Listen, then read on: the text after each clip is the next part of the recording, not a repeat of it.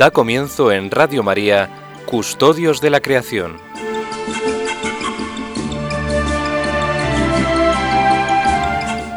Dirigido por Lorena del Rey.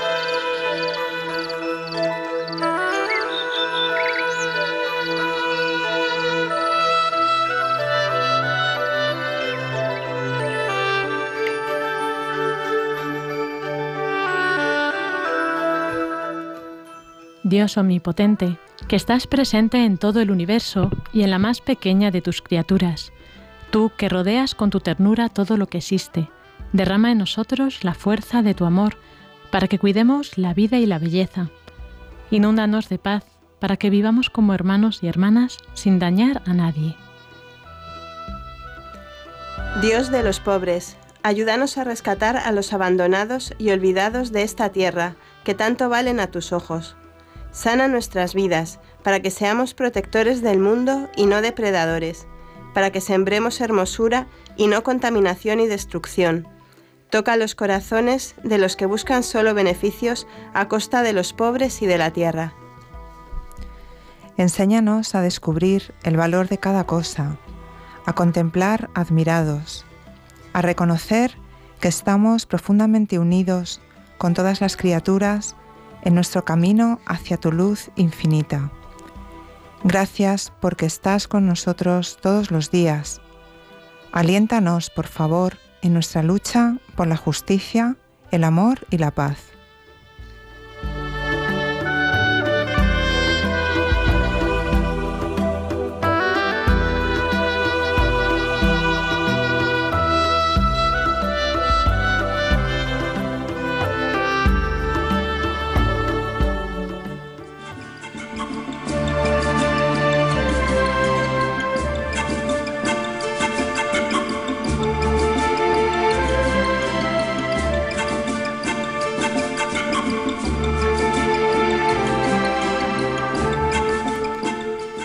Muy buenas tardes a todos, queridos oyentes, bienvenidos un sábado más a este programa de Custodios de la Creación. Como veis, pues es Lorena del Rey quien les habla, aunque como Emilio Chubieco ha empezado ahora con nosotros y lo hizo también, yo creo que quieren así echarnos. no, es broma. Aquí saludamos a, a Javi que está en el control. Javi Pérez, buenas tardes. Muchas gracias por estar también otro día más con nosotros. Buenas tardes, Lorena. También aquí en nuestros contertulios actuales son Soles, Martín Santamaría. Buenas tardes. Buenas tardes, Lorena. Son Soles, que es, no sé si ya nuestros oyentes lo saben o no, investigadora de CSIC. Y María Martínez. Buenas tardes. Hola, buenas tardes, Lorena. Nuevo fichaje este año, es redactora de, del, del diario del semanario católico Alfa y Omega. Y bueno, pues eh, este curso que esperamos pues que sea también muy provechoso, vamos, como decíamos, ¿no? Nos alternamos con Emilio Chubieco, que es eh, de la Cátedra Ética Ambiental de la Universidad de Alcalá de Henares. Y, y bueno, pues vamos a ir compartiendo temario. Así que pues eh, empezaremos, ahora tenemos dos temas, dos programas sobre el mismo tema. En esta ocasión va a ser sobre el tema de las calefacciones. Nosotros nos centraremos un poco más en esto. En el siguiente programa, Emilio eh, tratará el tema un poco más ampliamente, ¿no? A, través de los objetivos de desarrollo sostenible, en concreto el objetivo de la, de la energía. Y bueno, pues eso es lo que vamos a ver hoy, entre otras cosas.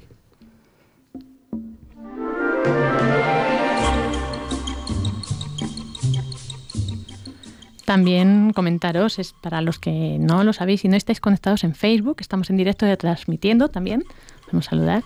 Y ahí, pues en el Facebook, tanto el de Radio María España como el de Custodios de la Creación, ahí podéis seguirnos en este programa y podéis también pues verlo después. También se quedará colgado. Así que, pues ya sin más dilación, comenzamos con el programa de hoy.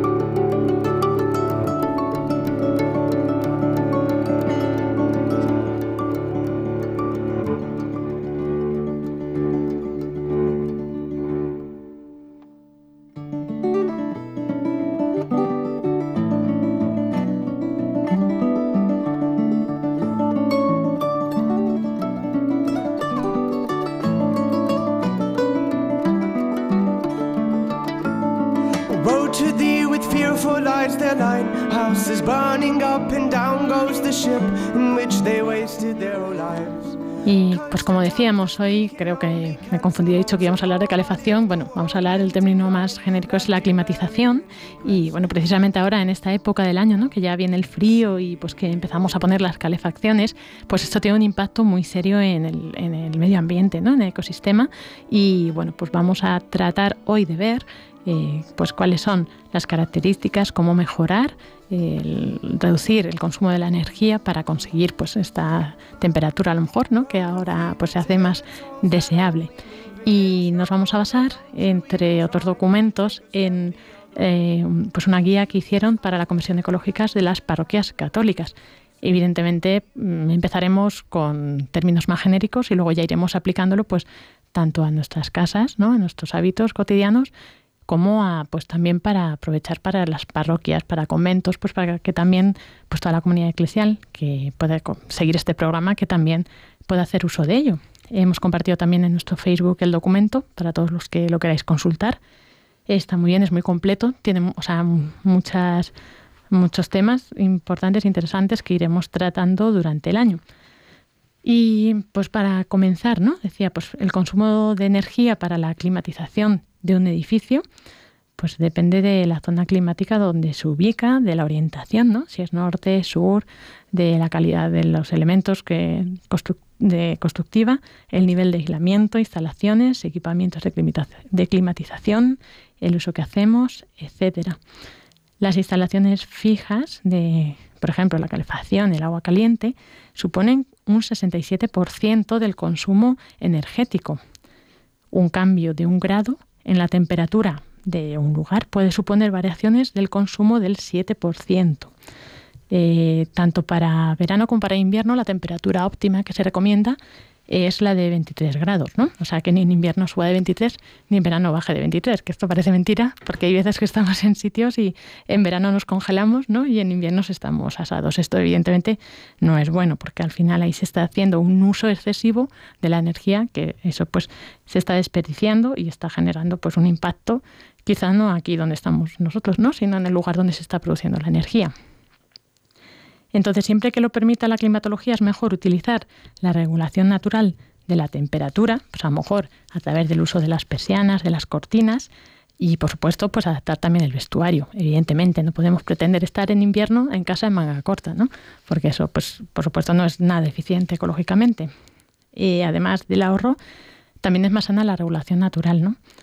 Eh, pues muchas veces sobre todo en verano, ¿no? Pues con los aires acondicionados tan altos que se producen muchas afecciones de, del sistema respiratorio, ¿verdad? Pues ahora igual hay que tener cuidado para tener la temperatura bien regulada.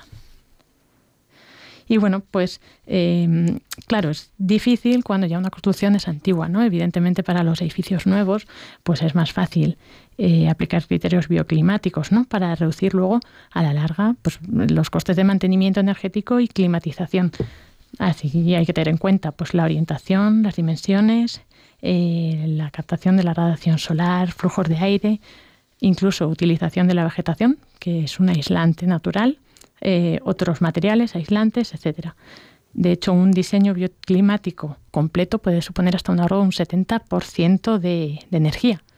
¿Cómo veis esto? Esto sería muy adecuado, ¿no? ¿Vivimos en casas así o no? No, la verdad es que no. Sí, mm, nosotros que somos más o menos jóvenes y que, y que esto, eh, pues con una cierta frecuencia, ¿no? Pues vas mirando anuncios de casa porque te quieres cambiar, porque te independizas, eh, buscas la típica valoración de la eficiencia energética de las casas y las que la tienen hechas, que son poquísimas, eh, casi todas están en niveles muy, muy bajos, ¿no? Estamos hablando de casas antiguas, de casas, yo pongo el ejemplo de donde vivo yo, eh, casas con, con cristales muy finos, con unos marcos que no cierran bien y entra corriente eh, con, que entonces se nota un montón que la casa se calienta, pero en cuanto para se enfría muy, muy rápido, ¿no?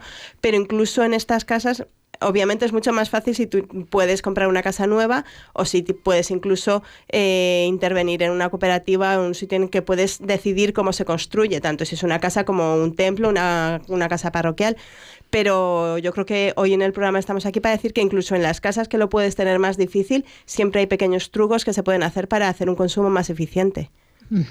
Y sí, es verdad, como, la guía se centra en las parroquias, luego daremos unas pistas, ¿no? Para aquellos que, pues, que quieran o puedan, ¿no? Hacer, esté en disposición de hacer estos cambios en las parroquias también para que, pues, toda la gente que va a la parroquia se sienta más cómoda, ¿no? Más.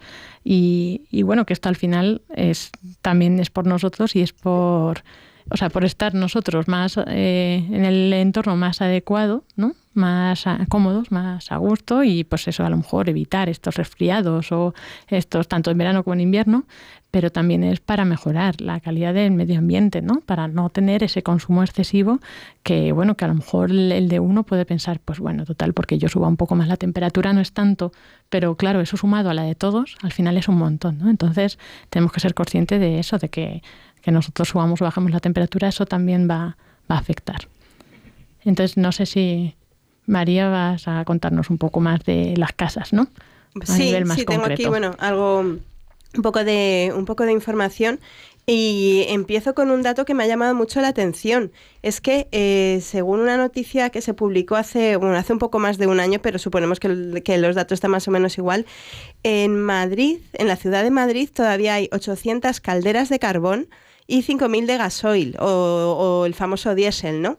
Eh, además están concentradas en la almenda central, no esto influye por supuesto en la, en la, contaminación de la ciudad aunque sabemos que una cuarta parte el porcentaje más importante de la contaminación en las ciudades eh, procede de los vehículos de, de, motor eh, si se, si se interviniera sobre estas calefacciones, estas calderas, pues sobre todo que son calefacciones centrales, que además, pues bueno, sabemos lo que pasa, ¿no? Para que todo el edificio, para que algunas partes del edificio estén a una temperatura agradable, pues otras partes del edificio están a una temperatura muy excesiva y que creo que casi todos conocemos ejemplos de casas que tienen calefacción central, bien sea de estas que hablamos, de carbono, de gasoil o de otro tipo o con otro tipo de combustible, que estás prácticamente en manga corta durante todo el año que estar incluso con las ventanas abiertas y esto es una pena. También es verdad que, que, en, estos últimos años se ha introducido eh, los contadores individuales de calefacción en los edificios eh, que también permiten eh, regular estos. Aunque haya una calefacción central, tenemos que enterarnos de cómo, de cómo aplicar esto porque también podemos regular cómo tenemos la calefacción en casa. Es una cosa de la que cada cual con su comunidad de vecinos tiene, tiene que informarse. Eh, pero bueno, ¿qué pasa incluso si pues eso, no, pues no, mi casa no tiene ni una caldera de carbón ni una caldera de gasoil, pues tengo calefacción central de gas natural o tengo mi caldera individual de gas natural? Pues bueno, hay que tener en cuenta que tú decías antes, Lorena, que el 60% del consumo de las casas viene de, de, la calefacción y agua caliente. En concreto, la calefacción se lleva el 30%. Y un dato que ya hablaremos de cuando se acerque el verano, ojo que los aires acondicionados se llevan el 15% de, del consumo de energía y de emisiones en, en verano.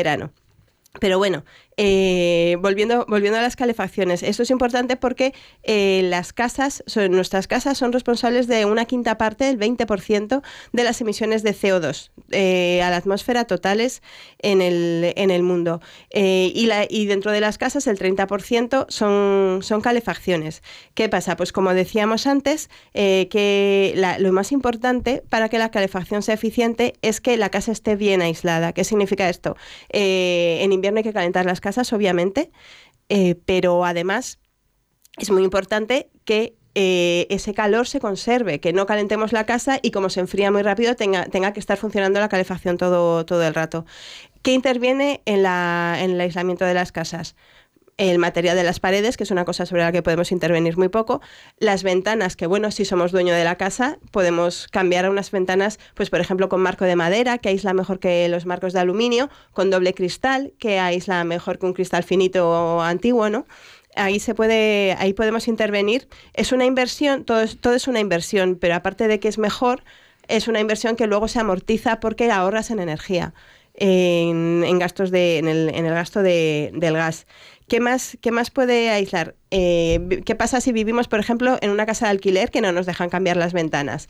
Pues podemos tirar, por ejemplo, de las, de las cortinas. Eh, tener en cuenta que las cortinas suplen un poco ese doble, ese doble cristal. ¿Qué significa eso? ¿Tenemos que tener las cortinas echadas todo el día? No, porque también hay que aprovechar, por ejemplo, si tenemos una casa orientada al sur o una, parte de la casa orientada al sur, eh, podemos aprovechar que durante el día en invierno le va a dar el sol.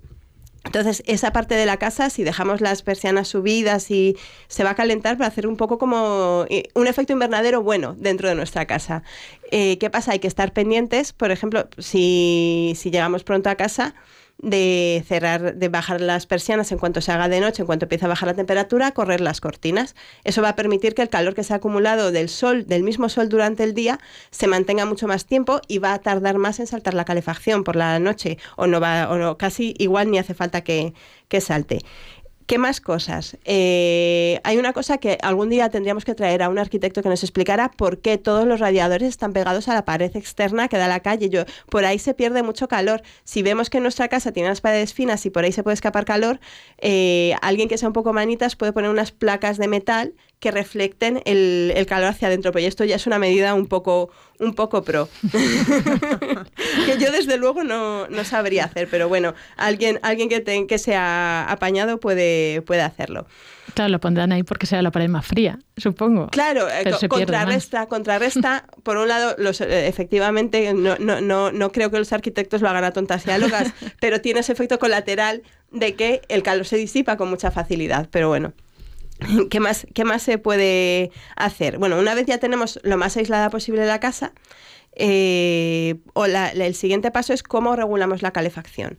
Al regular la calefacción hay que tener en cuenta varias cosas. Tú decías antes que lo de los 23 grados es una temperatura muy buena. Yo en 23 grados la verdad es que estaría muy, muy cómoda, incluso con un poquito de, calor. Otros, otros estudios, por ejemplo, tengo aquí unos datos de ecologistas en acción que dicen que entre 20 y 21 grados se puede estar bien si te abrigas, si te pones unos calcetines y unas buenas zapatillas de invierno, un jerseycito. Bueno, si eres como mi marido, con 20 grados estás en manga corta. Pero la gente normal, con, un, con, con un de manga larga, un jersey y unas buenas zapatillas, a 20 grados se está muy cómodo. Si estás en el sofá y te quedas frío, te echas una mantita. Y la 20 grados es una temperatura buena para, para, para tener en la casa sobre todo en las habitaciones en las que estamos más. También hay que tener en cuenta que no siempre eh, en todas las habitaciones eh, hace falta la misma, la misma temperatura. O si una casa tiene una zona que da al norte y otra zona que da al sur o al este o al oeste, eh, pues igual para que una para que una habitación esté caliente, el resto de las habitaciones tienen que estar demasiado calientes. Ahí hay una cosa que nos puede ayudar mucho que son las termoválvulas que actúan como un termostato individual en cada habitación y se ocupan de que cada calefacción funcione un poco para que cada habitación esté a la temperatura, a la temperatura idónea y que también puede regular cada usuario según, según quiera. Eh, ¿Qué más es importante? ¿Qué más nos puede ayudar? Una ayuda tecnológica.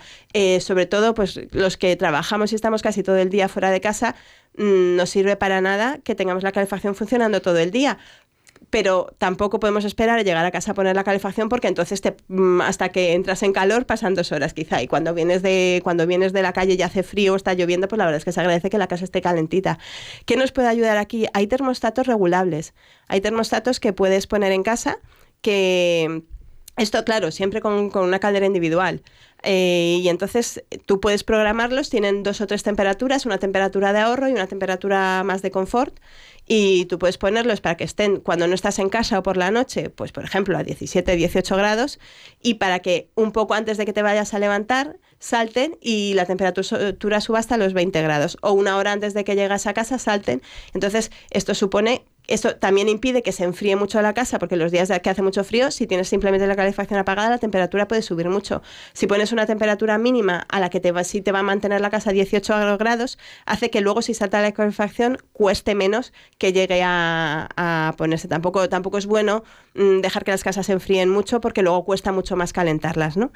Eh, esto es un poco de la regulación de las temperaturas y también un, último dato eh, que yo creo que mucha gente ya lo sabe, pero hay que tener ojo porque a veces tenemos la sensación de que eh, las calefacciones eléctricas, los radiadores eléctricos o las calefacciones que funcionan con electricidad, por el hecho de que no, no, estamos viendo nosotros que queman combustible, que queman gas, pensamos que son más limpias. Esto no es, no es así porque calentar una casa mediante, mediante electricidad necesita mucho más consumo ¿Qué pasa? Que esta, electricidad se genera en centrales eléctricas, en centrales eléctricas que pueden ser térmicas, es decir, funcionar con carbón, con, petróleo, eh, y eso también contamina quizá no en tu ciudad, pero en el sitio donde se está generando la, energía.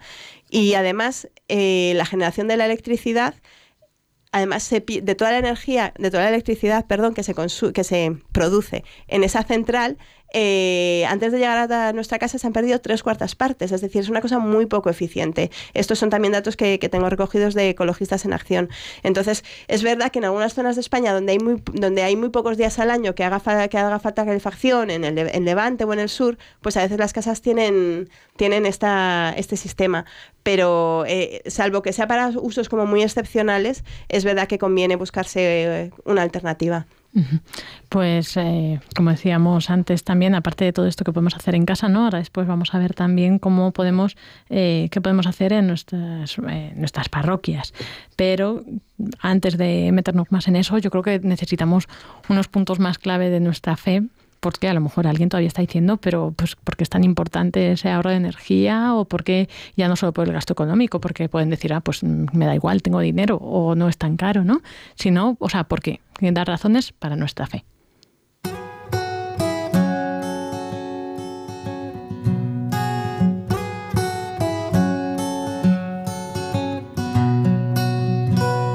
Mirad las aves del cielo los lirios del campo.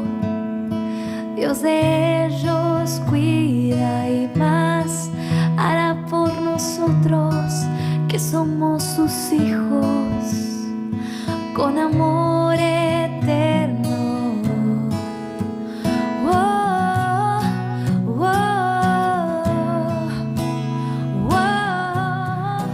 Como decíamos, vamos a ver ahora qué dice nuestra fe de esto, ¿no? Para ello nos vamos a ir basando en los puntos de Laudato Si, de, como sabéis, la encíclica que hizo el Papa sobre el medio ambiente, y pues para ver qué dice Laudato Si sobre esto en concreto, ¿no? Esto que estamos hoy tratando y nos lo va a exponer Soles. Bueno, yo creo que ya nuestros oyentes eh, conocen y se habrán leído varias veces Laudato Si, seguramente, y siempre nos dice algo, ¿no? Siempre nos ilumina y, bueno, pues relacionado con este tema, pues podemos yo creo que tratar como tres, tres puntos. Uno de ellos tiene que ver pues con la, parte del, del, capítulo tercero, que es sobre la raíz humana de la, de la crisis ecológica. Y aquí, por ejemplo, pues podemos mm, ver puntos ¿no? que, que, que nos, nos, pueden iluminar mucho. Eh, por ejemplo, la, respecto a la tecnología, pues es verdad que la humanidad ha ingresado en una nueva era en la que el, poder, el poderío tecnológico nos pone en una encrucijada. Esto está eh, explicado en el punto 102. Eh, es verdad, la humanidad ha llegado a un nivel de avance tecnológico y científico muy alto, ¿no? Y entonces eh, hemos recibido esta herencia ¿no? de, siglos y, bueno, la tenemos a nuestro alcance. Entonces, realmente esto nos supone pues una, una, encrucijada, es, plantearnos pues cómo hacer buen uso, ¿no? En este caso, pues de, el acceso pues a una buena calefacción, a, la energía, a, una comodidad, ¿no? En una calidad de vida. Eh, nos alegramos mucho de estos avances, evidentemente, y, es un beneficio para, para, la, para la sociedad pero y, agradecemos este, este progreso técnico. Eh, sin embargo, pues mm, bueno, pues tenemos también que, pensar en, cómo, cómo, usarlo, ¿no? Em, también en, en Laudato Si se reflexiona en el, punto 105, este mm, aspecto lo hemos mencionado alguna vez, sobre que el inmenso crecimiento tecnológico que hemos ido teniendo, pues no siempre ha estado acompañado de un desarrollo del ser humano en responsabilidad, valores, conciencia. Eh, cada época tiende a desarrollar una escasa autoconciencia de sus propios límites. Por eso es posible que hoy la humanidad no advierta la seriedad de los desafíos que se presentan. Em, esto significa que tenemos que realmente, bueno, pues reflexionar sobre nuestra actitud, ¿no? Cómo estamos usando, eh, en este caso, pues eh, el, acceso, ¿no? A, tener esta, pues fuentes de energía y tener acceso, pues a una calidad de vida, ¿no? Que indudablemente cuando pensamos en países pobres o nuestros hermanos más pobres que viven en nuestra ciudad, pues ellos no tienen acceso a, esta, a esta hasta, bueno, en este caso estábamos hablando pues de la calefacción, este bienestar, ¿no? En, eh, esta calidad de vida. Entonces, bueno, pues este primer punto sería un poco, pues eso, cuál es la raíz humana, ¿no? Y, reflexionar un poco sobre lo que supone el poderío tecnológico, ¿no? Al que podemos tener acceso. Un segundo punto sería, pues, lo que nos acaba de explicar María, ¿no? Que hemos tenido una serie de medidas prácticas que podemos llevar a, cabo y, bueno, pues hacer una reflexión sobre nuestra vida cotidiana. ¿no? Hablaríamos de la ecología en la, vida cotidiana. Consumimos cantidades enormes de, energía, muchas veces es energía no, renovable y, bueno, a veces no podemos cambiarlo, ¿no? Pero sí que podemos cambiar el uso o el, o el bueno, pues el consumo excesivo.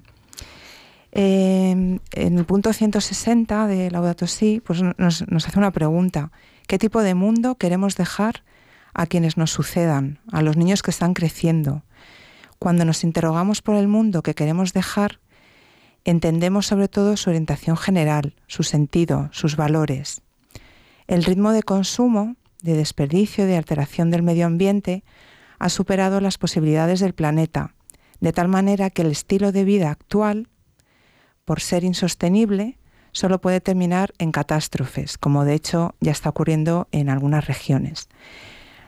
Es verdad que nosotros, por nuestros propios medios, pues no podemos frenar esto, pero sí que podemos aportar, bueno, pues nuestro granito de, arena y por eso, bueno, hay que ser positivos y, constructivos y decir, ¿qué puedo hacer yo? ¿No? Pues estas medidas, eh, pequeñas medidas, pero que algunas de ellas, pues sí podemos tener tener acceso. Es decir, una reflexión sobre nuestra vida cotidiana y sobre lo que podemos hacer. Y luego, un tercer punto sería em, lo que ya está desarrollado a partir del punto 216. Yo invito a nuestros oyentes que, repasen esta, esta parte que habla de la conversión ecológica, de la que hemos hablado muchas veces aquí, aplicado a distintos aspectos. Em, en realidad la espiritualidad, cristiana nos puede aportar muchísimo aquí.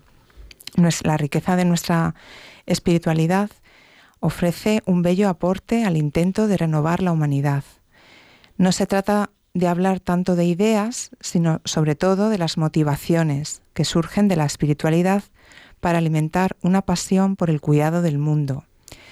En realidad esto es recordar el modelo de San Francisco de Asís, Em, y, de tener una sana relación con el mundo, con, la creación. Em, y también llevar en toda nuestra persona de forma íntegra lo que significa la conversión.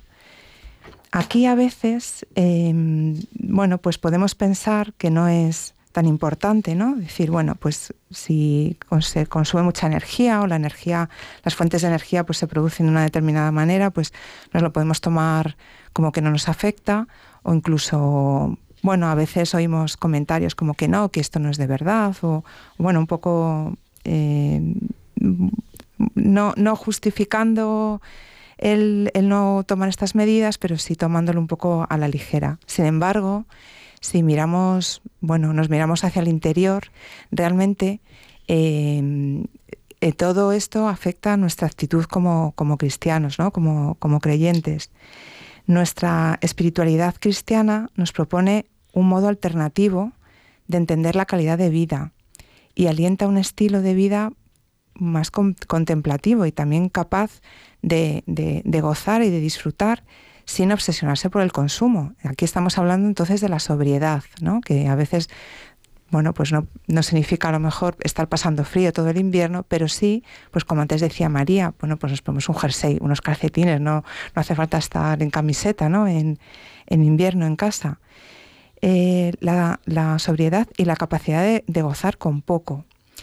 La sobriedad que se vive con libertad, nos dice Laudato Si, y con libertad y conciencia es liberadora. Y esto nos libera no solo de, pues de pagar a lo mejor unas facturas un poco más extensas, sino también nos, eh, nos libera a nosotros como persona, ¿no? Y, no, y nos hace no poner la atención en, cosas superfluas, sino podernos centrar realmente pues, en lo que es pues, la actitud de nuestro corazón y, y nuestra eh, vida hacia los demás.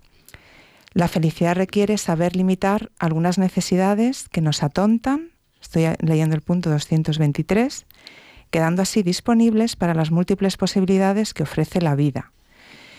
Es decir, hablamos de una actitud del, corazón. Eh, Jesucristo nos invitaba, por ejemplo, a mirar los lirios del campo y las aves del cielo.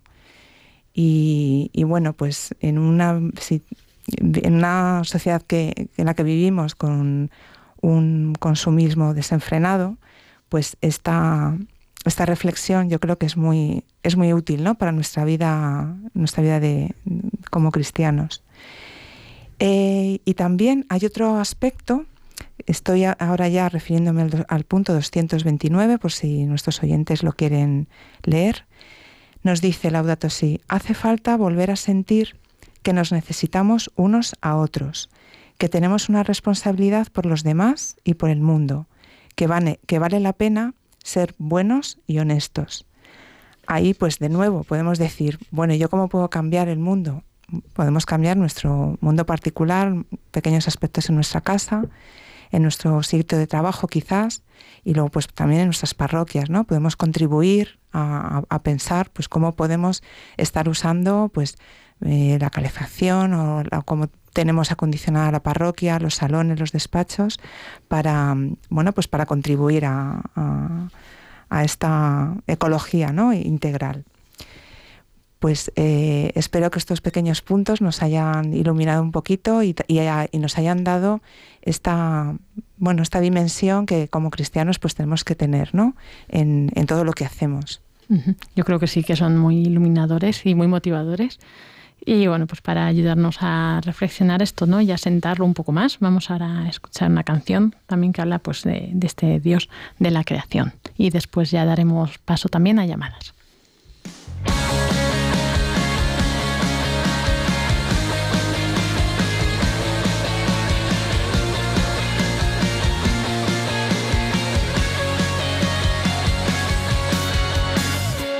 El arco iris ya salió Veo tu amor y salvación.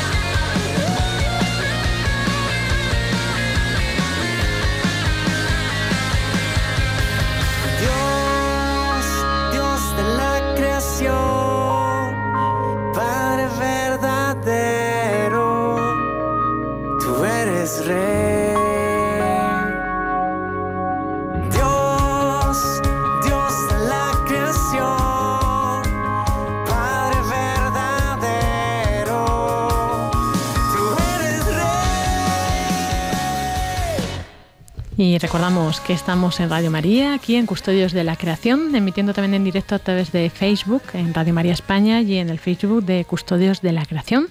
Y bueno, pues saludamos a los que nos están viendo por ahí, a todos los que nos estáis escuchando, a todos los que nos saludáis, desde Alcuéscar, desde Puerto Rico, desde Tucumán, Argentina, Punta Llana. Bueno, increíble. Pues a todos, muchas gracias, un saludo para todos. Y bueno, pues también para los que nos vean luego después, ¿no? Cuando como esto se queda ya ahí colgado. Y bueno, pues como decíamos, estamos ah, hoy viendo el tema de la climatización, ¿no? Dentro de este tema de medio ambiente, dentro de, esta conciencia ecológica pues que, que, tenemos como cristianos, porque queremos cuidar este don, este regalo que nos ha dado Dios en la creación. Pues hoy estamos en concreto, pues ahora que viene el frío, pues tratando cómo hacer una climatización adecuada en nuestros hogares, en nuestros lugares, incluido en las parroquias. Y bueno, pues para ello nos basamos en, en, la guía de buenas prácticas ambientales en parroquias que hemos compartido también en el Facebook, en el Facebook de Custodios de la Creación. Y bueno, pues es curioso cómo en pues una parroquia se puede adaptar para esto, porque es verdad que una parroquia es un edificio normalmente muy grande, es verdad que hay construcciones más modernas, más pequeñas, pero pues por lo general yo creo pensamos en una parroquia y nos sugiere un templo grande, imaginaros pues las grandes también catedrales, bueno, pues hay lugares increíbles y pues ¿qué es lo que pasa? Que el aire caliente pesa menos que el frío. Entonces se va hacia arriba, con lo cual siempre abajo está más frío, que es donde estamos, ¿no? Donde está la gente. Eh, bueno, pues para esto se proponen varias alternativas, ¿no? Es verdad que hay eh, pues una especie de instalaciones de ventilación que intentan orientar ese aire caliente hacia el suelo para pues eso, facilitar que los asistentes a una celebración litúrgica estén más cómodos, más confortables, pero Claro, esto también es más costoso, ¿no? El intentar traer el aire y también genera corrientes. Lo ideal que sería, pues lo que están ya haciendo en muchas parroquias, que es suelo radiante. Evidentemente esto es pues una obra bastante grande, costosa. Pues si es una parroquia nueva, es fácil instalarlo desde cero pero si ya está hecha es más complicado, ¿no? Otra alternativa que nos dan son los bancos radiantes individuales, ¿no? Que ahí yo lo he visto en el Escorial, yo no lo había visto antes, yo creo, que cada banco tiene su, su clic, su interruptor, entonces te sientas en el banco y enciendes tu, tu calefacción, ¿no? Bueno, yo los conozco oficialmente en, una, en el santuario de la Virgen de Gracia de San Lorenzo del Escorial, que estaban antes, yo creo que los han, que los han quitado, no sé si es que no, no les gustaría, pero no sé si, no sé si eran con interruptores individuales o simplemente funcionaban todos. Eh, era el banco eh, debajo de la, o sea, el banco de madera normal y debajo unas placas de metal que se, que se calentaban. Entonces, pues hay templos que efectivamente son muy grandes, son muy fríos, de piedra, que, que, es muy difícil calentar de otra forma y que eso puede si no calientas el ambiente, por lo menos al, al filigrés que, que, está sentado en el banco sí le da una cierta sensación de, de calor, de, una buena temperatura, por lo menos pues eso, en, el, en, el, en, el, en la zona que tienes, en, en, el entorno más próximo, claro, en, una, en un templo no hace falta que esté caliente el aire que está arriba, entonces lo que interesa es calentar la parte de abajo donde estamos nosotros. Claro, y bueno, incluso también proponen, pues eh, si tienes es un que, calentar la parroquia, pues ya como con los medios que tengas, ¿no? Pues también, como decías, en las casas, pues poner termostatos, porque es verdad que hay, las celebraciones son en momentos puntuales, pues calculando cuánto tiempo tarda en calentarse y tal, pues eso sí que puede ahorrar bastante, ¿no? Igual que el mantenimiento adecuado de las calderas, que puede ahorrar hasta un 15%, ¿no? De energía. Eh, evidentemente, las, como siempre decimos, las ventanas, dobles cristales y aislamiento en los muros, ¿no? Por ejemplo, dice una capa de 3 centímetros de corcho, fibra de vidrio o poliuretano tiene la misma capacidad aislante que un muro de piedra de un metro de espesor, con lo cual, pues eh, todas estas cosas son también para, para tenerlas en cuenta. En tema de la refrigeración la dejaremos para más adelante, porque si lo explicamos ahora se les va a olvidar, ¿no? Ahora ya nadie está pensando en, en enfriar ¿no? los lugares. Pensaremos en ello en el verano. Eso es. Y, bueno, vamos a, pasar a la siguiente sección también, que es de vida de santos, de pues cómo los santos eh, aplicaban esto y vamos a dar paso también a los oyentes para que nos compartáis vuestra experiencia, para que eh, vuestras ideas, vuestras propuestas, para cómo pues eso, climatizar bien los edificios o cómo lo oís vosotros y, o también, pues si os ocurre algún santo que, como los que vamos a decir ahora, pues también nos animamos a ello. Así que eh, anotad el, bien el teléfono 91 005 94 19. 91 005 94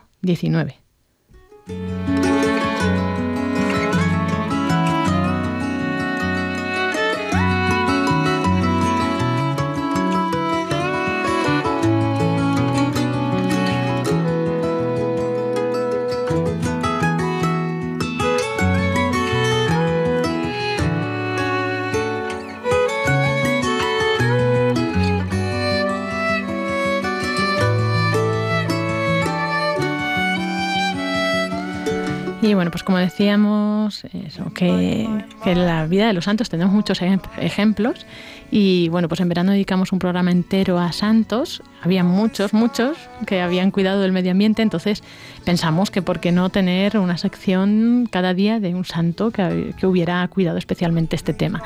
Es verdad que yo creo bueno, que las calefacciones antiguas, pues tampoco hay así como grandes cosas de, santos, ¿no?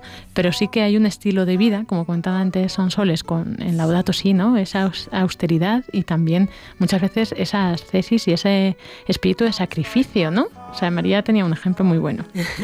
es verdad. Eh, hace poco eh, estuvimos en. no me acuerdo dónde era, cómo se llama el pueblo, donde vivió San Pedro de Alcántara en, Ávila y la verdad es que eh, era muy, era muy interesante lo que nos contaron de, este santo porque era un hombre de una gran ascesis y una gran ascesis, bueno, dormía, dormía en un hueco debajo de unas escaleras, no tenía ni cama, dormía, se sentaba en un tronco de madera y ponía la cabeza en otro trozo de madera para dormir que, bueno, es una cosa que eh, no nos interesa tanto ahora, pero es verdad que este hombre en los inviernos de Ávila eh, pues muchas veces por, por, por ascesis, por, penitencia, eh, muchas veces estaba con la puerta abierta. O sea, ya que dentro del edificio, normalmente en un edificio sin calefacción en esa época, ya haría muchísimo frío, pues es que encima abría las ventanas o las puertas que hubiera, eh, pues para, para estar más, un poco más a la intemperie. ¿Qué pasaba? Que entonces cuentan de él que cuando tenía ya mucho frío y no podía soportarlo, pues por darse un respiro, porque también hay que darse un respiro, cerraba y entonces al notar que se había perdido, o sea, que al notar que se paraba esa corriente decía, ay, qué gustito, ahora sí que se está bien. Vete tú a saber a qué temperatura, estarían, el frío que harían, pero él decía que estaba muy a gusto por, por contraste, ¿no? Esto obviamente, pues bueno, a nosotros nos choca muchísimo, pero también, también hay gente que lo sigue viviendo así hoy en día. Sí, es verdad que hay mucho, sobre todo, bueno, pues mm, eh, gente consagrada, ¿no? Estoy pensando en las carmelitas descalzas, pero hay otras órdenes que incluso tienen un, régimen de vida incluso más sacrificado, que, que las carmelitas son, bueno, pues eh, personas que se entregan a una vida realmente de sobriedad, ¿no? Como hemos dicho antes, de prescindir de todo aquello que, bueno, pues que te distrae, ¿no? Y de vivir una vida realmente, pues de una manera, pues muy sobria, muy austera. Y, bueno, aquí evidentemente el tema de la calefacción, pues es de las primeras cosas que se, que se suprimen, ¿no? O se, o se alivian, ¿no? Entonces, bueno, yo creo que esto nos, nos tiene que hacer reflexionar también, ¿no? En lo que decíamos antes, ¿no? De este exceso consumista, bueno, pues a lo mejor podemos plantearnos esto, ¿no? Simplemente, bueno, pues a lo mejor no vamos a pasar un frío para congelarnos, pero bueno, pues mm, aceptar un modo de vida un poco más austero. Evidentemente, que quede claro, no estamos pidiendo a los oyentes que se constipen, que pasen frío para nada.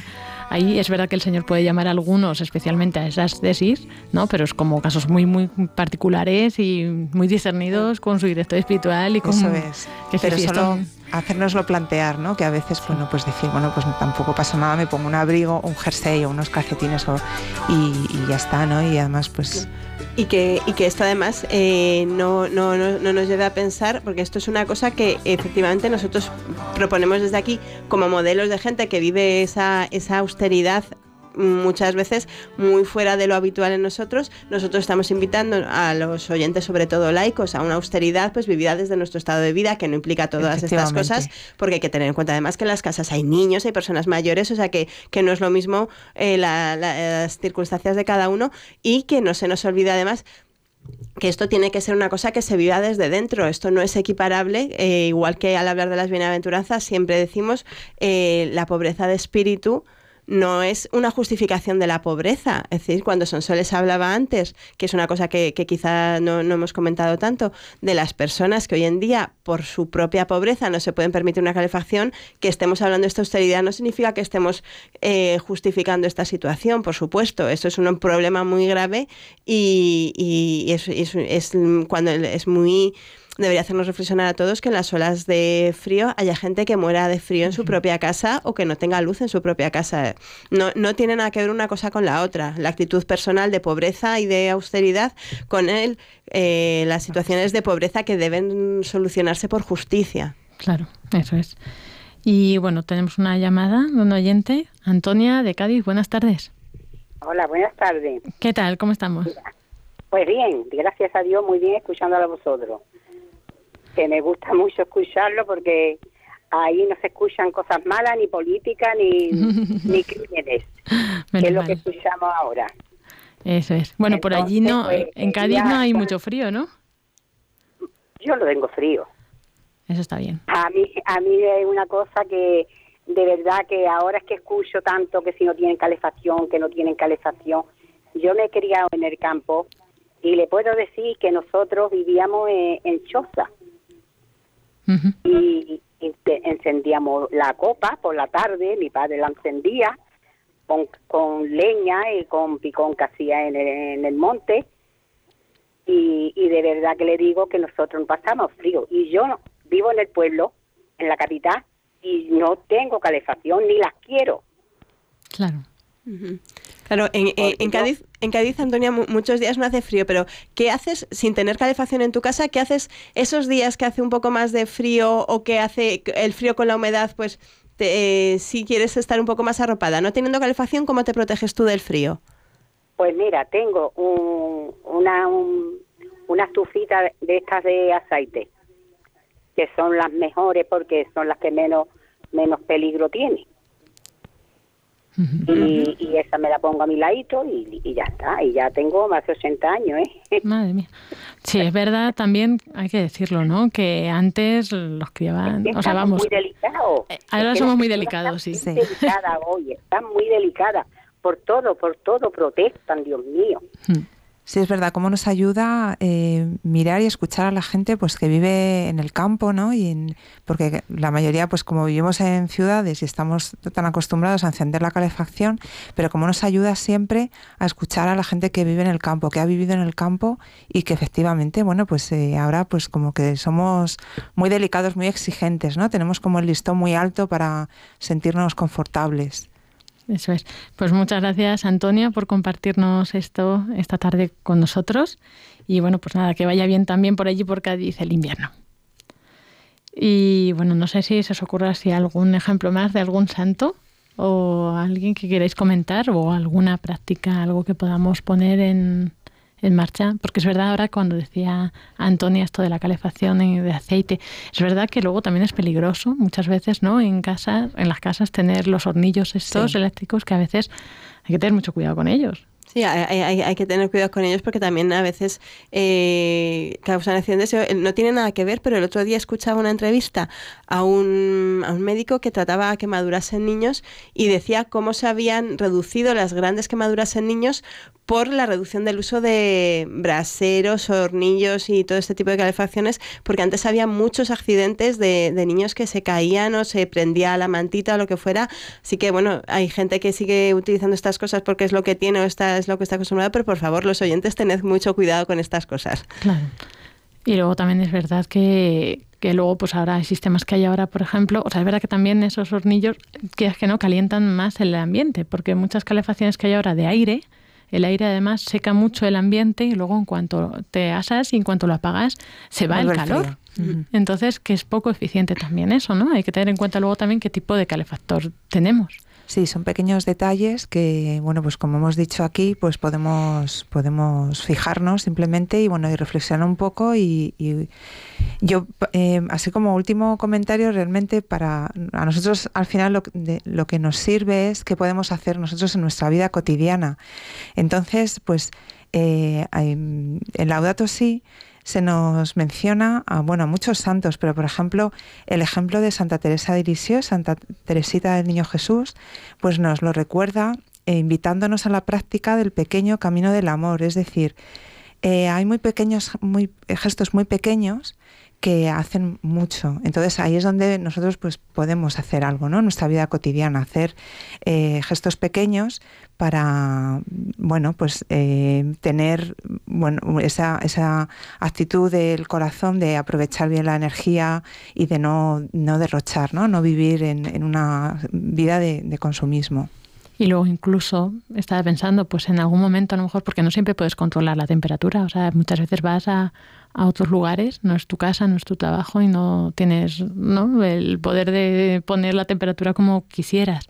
Pues también en esos casos ofrecerlo, ¿no? O sea, pues ya en vez de quejarnos, que al final es lo que hacía Santa Teresita, ofrecer todo hmm. por amor, pues bueno, pues ahora estoy pasando un poco más de frío, estoy tal, pues lo ofrezco, ¿no? Pues por otros que a lo mejor que no van a pasar calor, o sea, otros que van a morirse de frío, otros que van a no sé, como eso también que nos hace más, más hermanos, ¿no? Más eh, esa, ese sentimiento de, de, comunidad y de, y pues bueno, de que al final unos nos apoyamos en otros también, ¿no? En ese Claro, sí, sí, es una, pues es decir, la, la incomodidad, esto es como cualquier otra incomodidad en cualquier otro aspecto de la vida, pues es algo que también se se puede ofrecer como, como tantas otras cosas, ¿no? O sea, es, es, es, lo bonito de la vocación que tenemos los cristianos, que en lo que está en nuestra mano estamos llamados a mejorar el, el mundo eh, y también pues proteger a las personas, también protegiendo a nuestros hermanos que sufren las consecuencias negativas de, todo, de nuestro consumo y en lo que no podemos cambiar, pues también a vivirlo con, con paz y no estar refunfuñando, sino ofrecerlo. Eso es, y no menospreciar ¿no? Estas, estas dificultades porque por nosotros no tener, por tener esas comunidades, pues no menospreciar a los que pues no las tienen.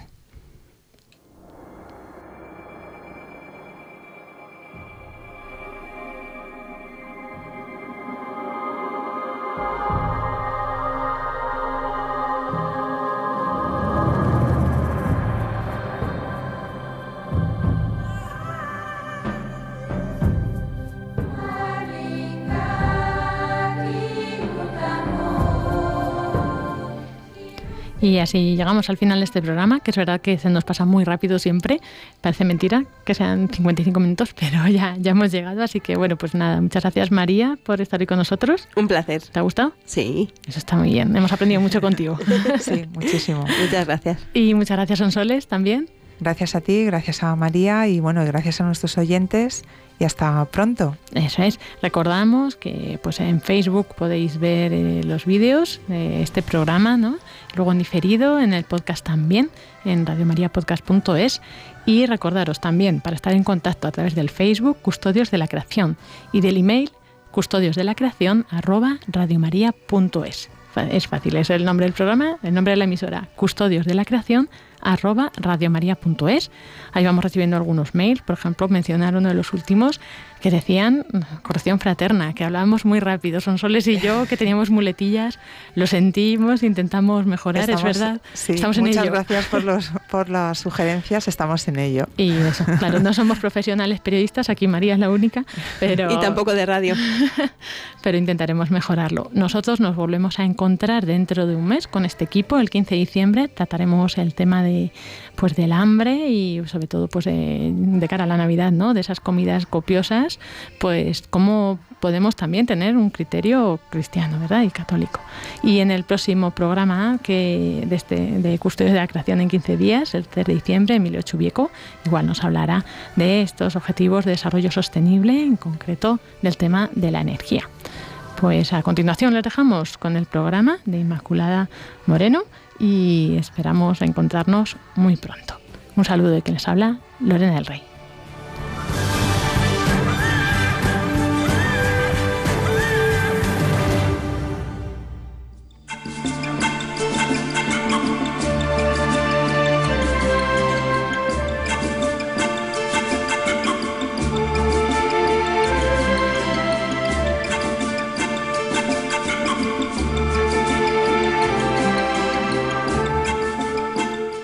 Acaban de escuchar el programa Custodios de la Creación, dirigido por Lorena del Rey.